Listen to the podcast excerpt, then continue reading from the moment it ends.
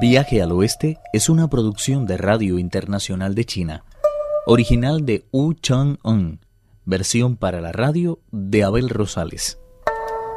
Primera parte.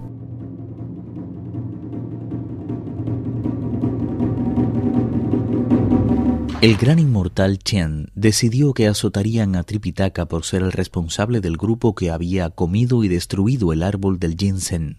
El peregrino Sun Wukong dijo: El maestro no podrá resistir semejante castigo. Si muere, solo yo seré el responsable. Incapaz de dominar su agitación, añadió: El monje Tang no ha tenido nada que ver en todo este asunto. Fui yo el que robó los frutos y después se los comió. Además, derribé su preciado árbol con mis propias manos, porque no me azotan a mí primero, en vez de ensañarme con mi pobre maestro, que no ha hecho absolutamente nada. Convencido, el gran inmortal pidió que azotaran al rey mono con treinta latigazos como frutas había en el árbol. El peregrino pudo prever dónde iban a dar los golpes, y usando su magia hizo que sus dos piernas adquirieran la dureza del acero.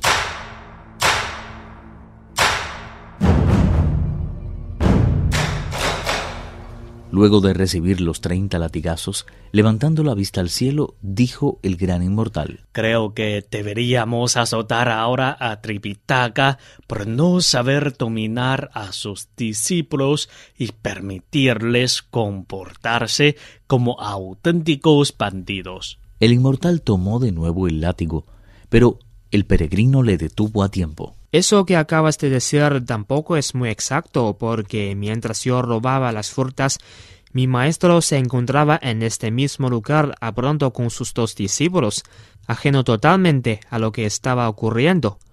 Posiblemente se le pueda acusar de no ser muy estricto con nosotros, pero de ninguna manera se le ha de culpar de algo que no ha cometido.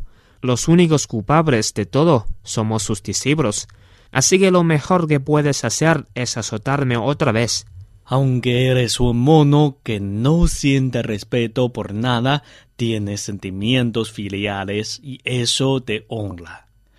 Que se cumpla, pues, tu deseo.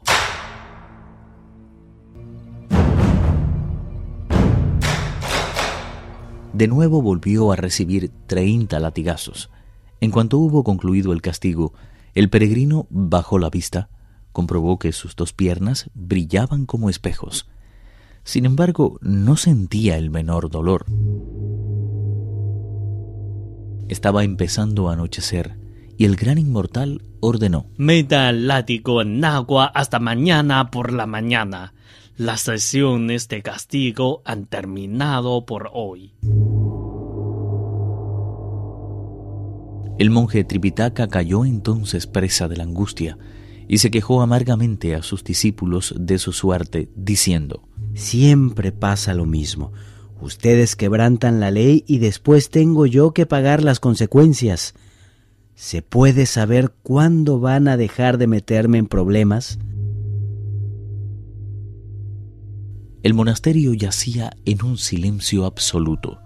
El peregrino sacudió el cuerpo y al instante se vio libre de las cuerdas que le mantenían atado. Vamos, maestro, prosigamos nuestro viaje cuando andes. Desató a todos sus compañeros, se vistieron, ensillaron el caballo y recogieron el equipaje que aparecía desperdigado a lo largo de uno de los pasillos. Al llegar a la puerta del templo, el peregrino se volvió hacia Pachie y le dijo, Ve de aquel acantilado de ahí y tráeme cuatro sauces pequeños. Utilizando su fuerte hocico, logró derribar a cuatro sauces jóvenes, hizo con ellos un manojo y regresó junto a sus compañeros. Sin pérdida de tiempo el peregrino les quitó las ramas y los metió en el salón principal, donde los ató con las mismas cuerdas que habían servido para amarrarlos a ellos. Recitó a continuación un conjuro y mordiéndose la punta de la lengua, escupió un poco de sangre al tiempo que gritaba Transformarse. Al instante uno se convirtió en el monje Tang, otro en el peregrino, y los otros dos tomaron la figura de Pachie y del bonzo Sha. Eran exactamente igual que ellos, y lo más asombroso era que sabían sus nombres y lo que tenían que responder al ser preguntados. Terminada tan magnífica labor, Wu Kung y el idiota regresaron al lado de su maestro. Como había ocurrido la vez anterior, no se detuvieron a descansar ni una sola vez en toda la noche. Al amanecer Tripitaka estaba tan cansado que apenas podía mantenerse sobre la silla.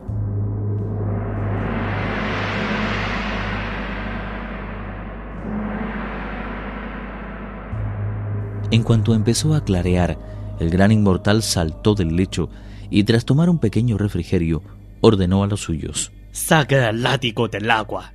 Hoy azotaremos al monje. El sauce convertido en el monje recibió sin rechistar los treinta azotes.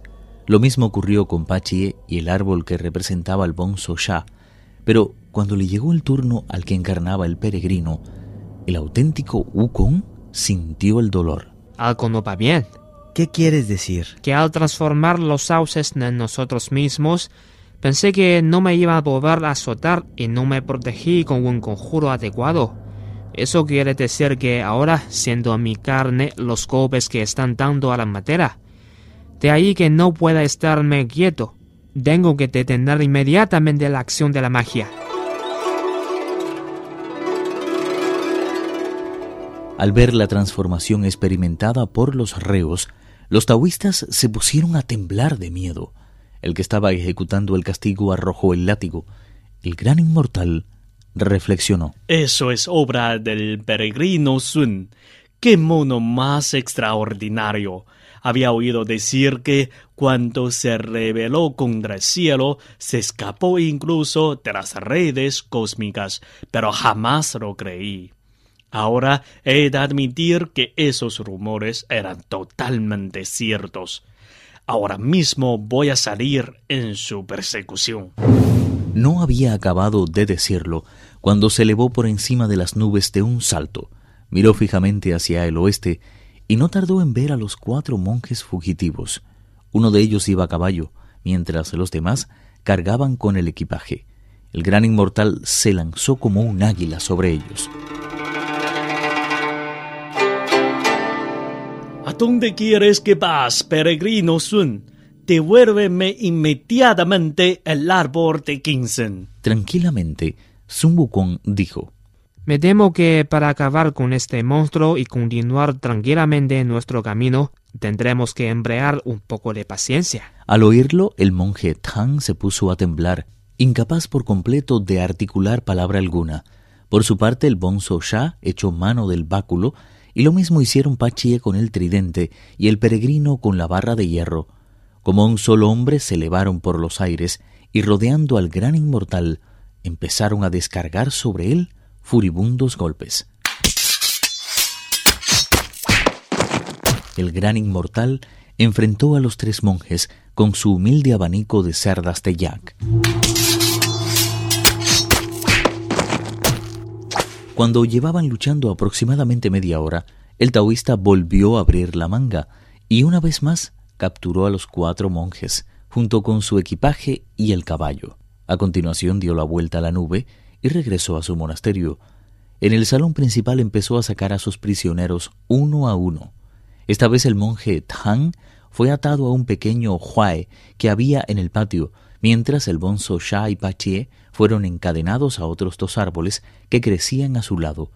El peregrino se dijo Me figuro que piensa interrogarme a mí primero. Así pensaba el peregrino cuando los inmortales sacaron diez grandes piezas de tela y cuando estuvieron listas, Chen ordenó a sus subordinados Ahora envuelvan en ellas al monje Tang, a Chupaye y al Bonzo Sha. Viaje al oeste uno de los cuatro grandes clásicos de la literatura china. Versión para la radio, Abel Rosales. Actuaron en este capítulo Pedro Wang, Juan Carlos Zamora y Lázaro Wang. Esta es una realización de Abel Rosales, quien les habla, para Radio Internacional de China.